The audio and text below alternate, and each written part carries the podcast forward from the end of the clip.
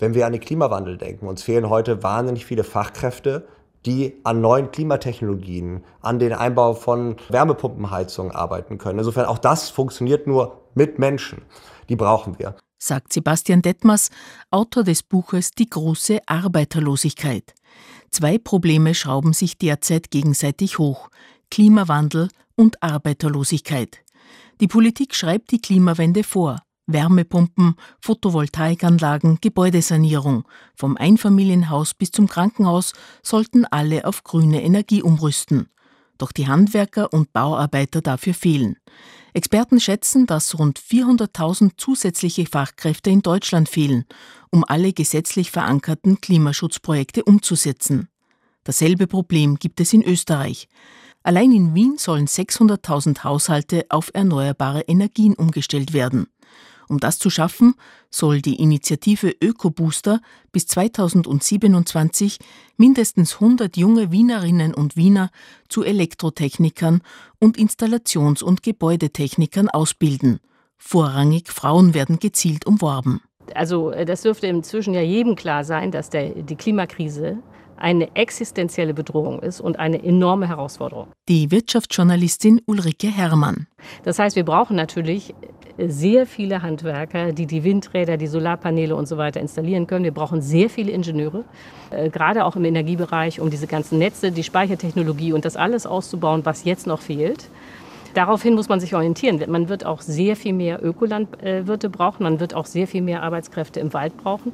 Und ich glaube, dass diese Tatsache, dass die ganze Wirtschaft sich fundamental verändern wird, um mit dem Klimawandel zurechtzukommen, dass das also bisher in den Universitäten und sonst wo gar nicht angekommen ist. Ne?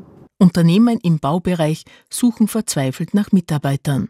Das internationale Unternehmen Dres und Sommer zum Beispiel könnte sofort mehrere hundert Mitarbeiter anstellen, berichtet Gerald Herndlhofer. Also der Arbeitskräftemangel in der Baubranche ist ein sehr ein großes Thema derzeit. Circa drei Viertel der befragten Unternehmen in dieser Baubranche haben Probleme, Arbeitskräfte zu finden.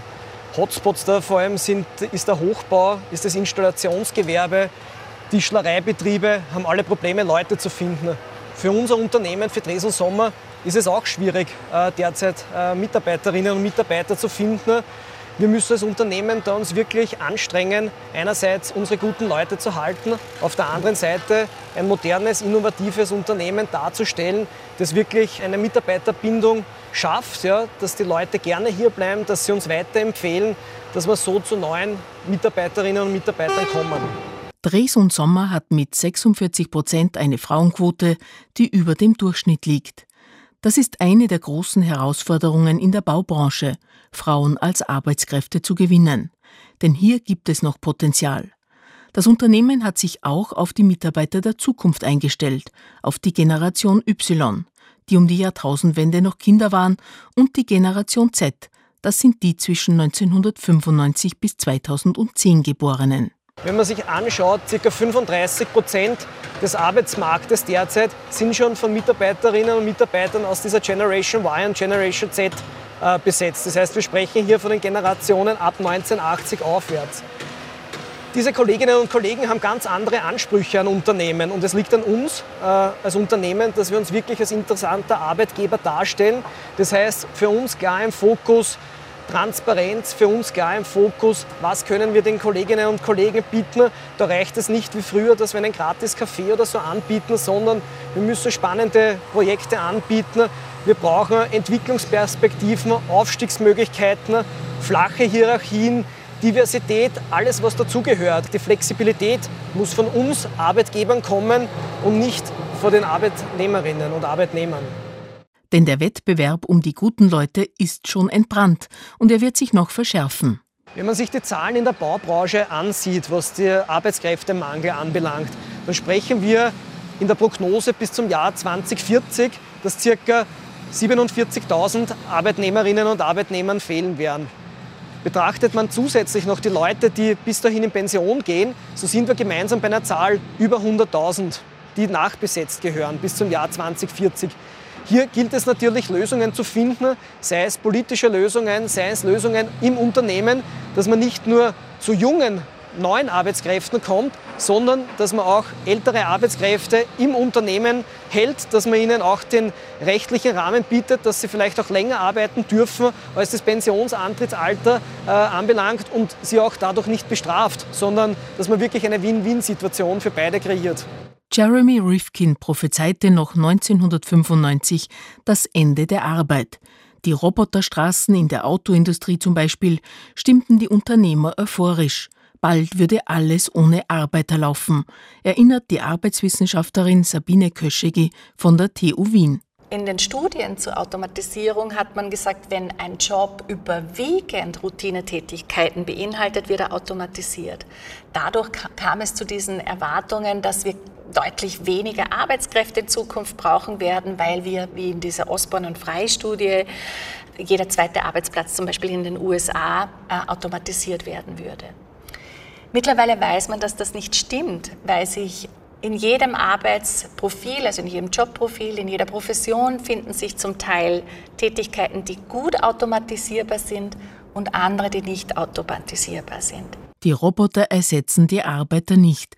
Im Gegenteil, sie schaffen neue Jobs für gut ausgebildete Fachkräfte. Die Maschinen müssen entwickelt, bedient und überwacht werden. Doch hier wurde jahrzehntelang ein Potenzial nicht ausgeschöpft.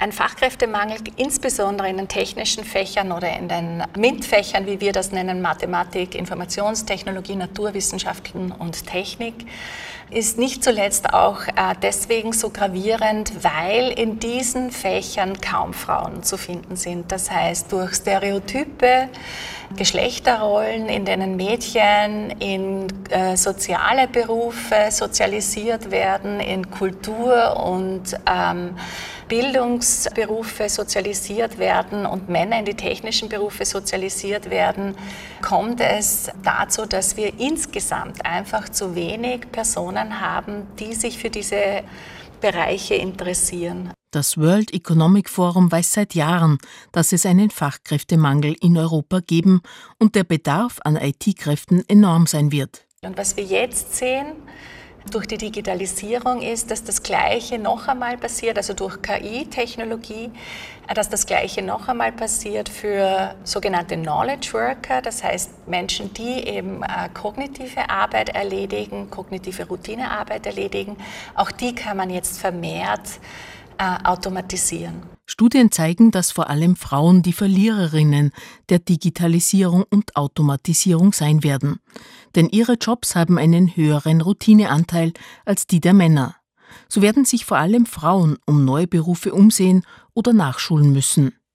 Kann künstliche Intelligenz aber in einem Bereich helfen, der sich aufgrund der demografischen Entwicklung massiv verschärfen wird, in der Pflege, die große Hoffnung ist ja, dass Roboter überall helfen können und die fehlenden Arbeiter ersetzen werden. Sabine Köschegi, die ein Projekt zur Pflegerobotik der TU Wien leitet, meint dazu, die Vorstellung, dass man äh, ältere Menschen mit Robotern alleine lässt, ist, glaube ich, eine irreführende. Eher könnte die Technologie dafür eingesetzt werden, Menschen dazu anzuregen, sich wieder mehr zu unterhalten, miteinander zu unterhalten, ähm, Spiele zu spielen, ja, die ähm, äh, gemeinsam zu singen ähm, oder sich einfach über ein robotisches Tool, also ein sozialer Roboter, der äh, immer wieder auch Interventionen setzt, zu unterhalten, weil das Abwechslung in den Alltag bringt, neue Reize bringt. Und da ist diese Technologie natürlich eine Entlastung für Pflegekräfte. Entlastung ist das Zauberwort, um die Fachkräfte zu finden, die die Pflegearbeit übernehmen. Manuela Vollmann von ABZ Austria hat das Projekt Ready to Care gestartet. Sie bereitet Interessierte auf den Beruf als Pfleger oder Pflegerin vor. Der Pflegeberuf muss körperlich weniger anstrengend werden, wenn man Leute dafür gewinnen will. Die Technologie könnte in naher Zukunft vielleicht helfen, beim schweren Heben bei der Körperpflege oder bei der aufwendigen Administration. Wie bringt man Menschen in die Pflege oder in den Gesundheitsbereich? Da kann ich nur darauf sagen, das ist der Bereich, der in Zukunft trotz Automatisierung und Digitalisierung nicht funktionieren wird. Letztendlich ist es ein rechtssicherer Arbeitsplatz. Das sollte nicht außer Blick genommen werden, weil wir haben einen großen Wandel vor uns, was das Thema generell Jobs angeht, einen sehr großen. Der große Wandel betrifft auch die Infrastruktur. Hier war der Fachkräftemangel um die Jahreswende 2022 schon für jeden zu bemerken. Die Wiener Linien schränkten die Fahrpläne ein. Von 28 Straßenbahnlinien mussten bei 19 BIMs Abstriche gemacht werden. Der Grund, es gab zu wenig Personal. Die Krankenstände waren dank Corona so hoch wie noch nie in der Geschichte des Unternehmens, sagt Alexander Reinagel, CEO der Wiener Linien. Sie sucht nach Personal für den Fahrdienst. Natürlich suchen wir auch in den Werkstätten, ich suche im Sicherheitsdienst, auch in der Verwaltung, bei den Juristen. Also es gibt kaum eigentlich einen Bereich bei den Wiener Linien, wo man nicht derzeit äh, Mitarbeiterinnen sucht. Die Wiener Linien suchen bis 2031 insgesamt 7000 Mitarbeiter. Derzeit gibt es 100 offene Stellen. 50 Straßenbahnfahrerinnen könnten sofort anfangen. Es ist eine große Aufgabe, vor der wir hier stehen. Ich bezeichne auch die Situation derzeit am Arbeitsmarkt generell weltweit schon auch als eine Krise. Also leider Gottes äh, sind die Krisen noch nicht vorbei. Ähm, und ich halte das auch für eine sehr essentielle äh, Krise, und zwar gleich nach der Klimakrise, weil wir speziell in Europa einen sehr großen Wohlstand genießen und ein sehr speziell in Österreich ein sehr hohes Dienstleistungsniveau gewohnt sind. Das ist ja nicht nur im öffentlichen Verkehr so, das ist auch im, in, der, in der Pflege und bei der Gesundheit so, das ist ähm, sicher auch bei der Bildung so. Und wenn wir weiterhin dieses Wohlstandsniveau halten äh, wollen, dann wird man einen starken Fokus auch auf die Attraktivierung einerseits dieser Dienste legen müssen, andererseits aber, und das liegt mir wirklich sehr am Herzen, auch an einem wertschätzenden Umgang mit Menschen, die in diesen Branchen arbeiten arbeiten. Die Wiener Linien sind von dieser Entwicklung nicht überrascht worden. Die Babyboomer gehen langsam in Pension und die neue Generation muss für die Jobs gewonnen werden. Das Unternehmen setzt deshalb auf Diversität. Die Mitarbeiter kommen aus 45 Nationen. Was uns sehr zugute kommt, ist natürlich die ganze Klimawandeldebatte. Also wir sind auf der richtigen Seite der Macht, behaupte ich immer. Wir sind ein, ein nachhaltiges Unternehmen, wir bieten Green Jobs an, wir sind ein wachsender Bereich ähm, und wir bieten, das hat die Corona-Pandemie gezeigt, auch krisenfeste Jobs an. Das heißt, das war gut im Recruiting-Push. Ähm, wir haben auch Dinge gemacht, wie wenn man sozusagen selbst, äh, wenn Mitarbeitende neue Kolleginnen und Kollegen werben und die eine Zeit lang bei uns im Unternehmen ähm, bleiben, dann gibt es auch Prämien dafür, also bis 1000 Euro schütten wir hier aus. Erfolgsprämien sozusagen, wenn man jemanden ins Unternehmen bringt. Und um am Arbeitsmarkt zu punkten, attraktivieren sie den Fahrdienst. Die Arbeitszeit wird bei gleichbleibender Bezahlung auf 35 Stunden reduziert. Bald werden in der neuen Lehrwerkstätte in Simmering fast 500 Lehrlinge ausgebildet. All das wird im Kampf um Mitarbeiter entscheidend sein. Der Arbeitskräftemangel ist gekommen, um zu bleiben, sagt Alexander Reinagel.